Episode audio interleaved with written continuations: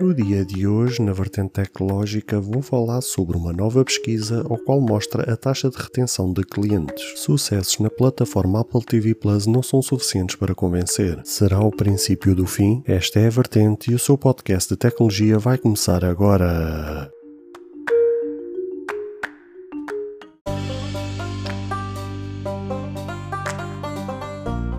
Olá, ouvintes deste podcast de tecnologia. Eu sou André Silva e esta é a minha, a sua, a vossa vertente tecnológica, onde aqui poderá ouvir notícias, entrevistas, coberturas de evento, opiniões e muito mais. Fica aí para ouvir esta vertente já a seguir.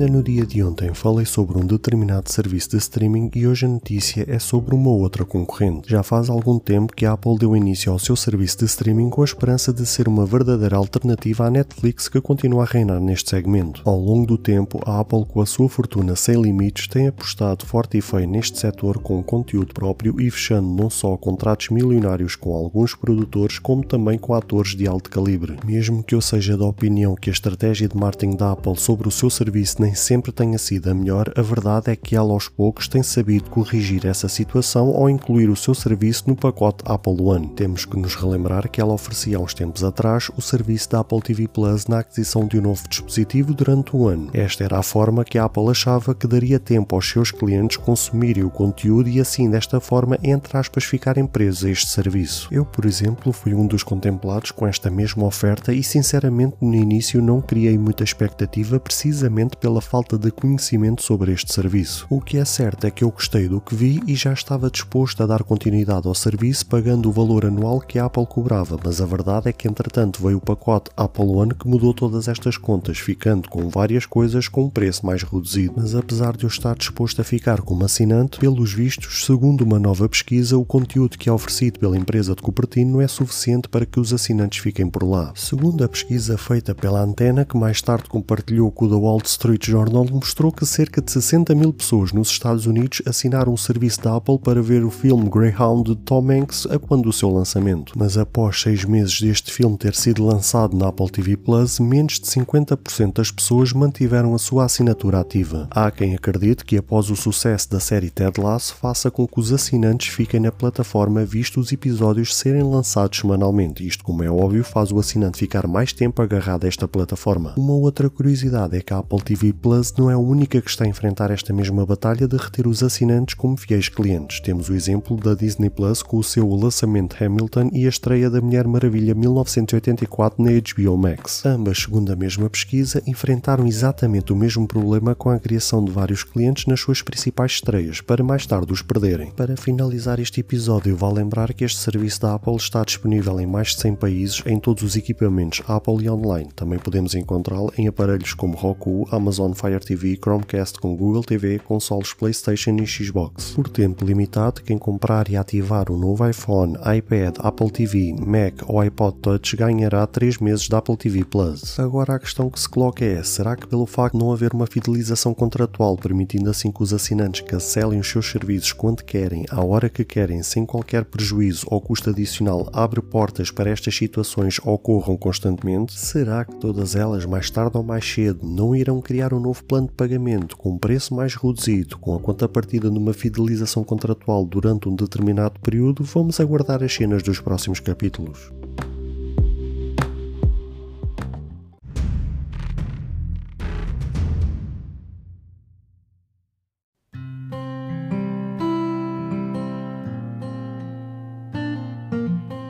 Caro ouvinte, chegamos ao fim de mais um episódio. Grato pelo tempo disponibilizado. Se gostou deste episódio, peço por favor que passe no Apple Podcast e avalie e comente este projeto ou se a sua plataforma de podcast permitir fazer alguma avaliação, ficarei eternamente grato se o fizer, para que seja recomendado nas pesquisas e chegue a mais pessoas como eu e você. Caso você tenha interesse em apoiar este projeto, basta aceder ao link que está na descrição deste episódio. Episódio. Se tiver alguma questão, se fizer alguma crítica, seja ela positiva ou negativa, ou até mesmo queira sugerir algum tema para ser debatido no futuro em algum episódio, todos os contactos estarão na descrição de cada episódio, incluindo este. Obrigado pelo seu tempo e até ao próximo episódio.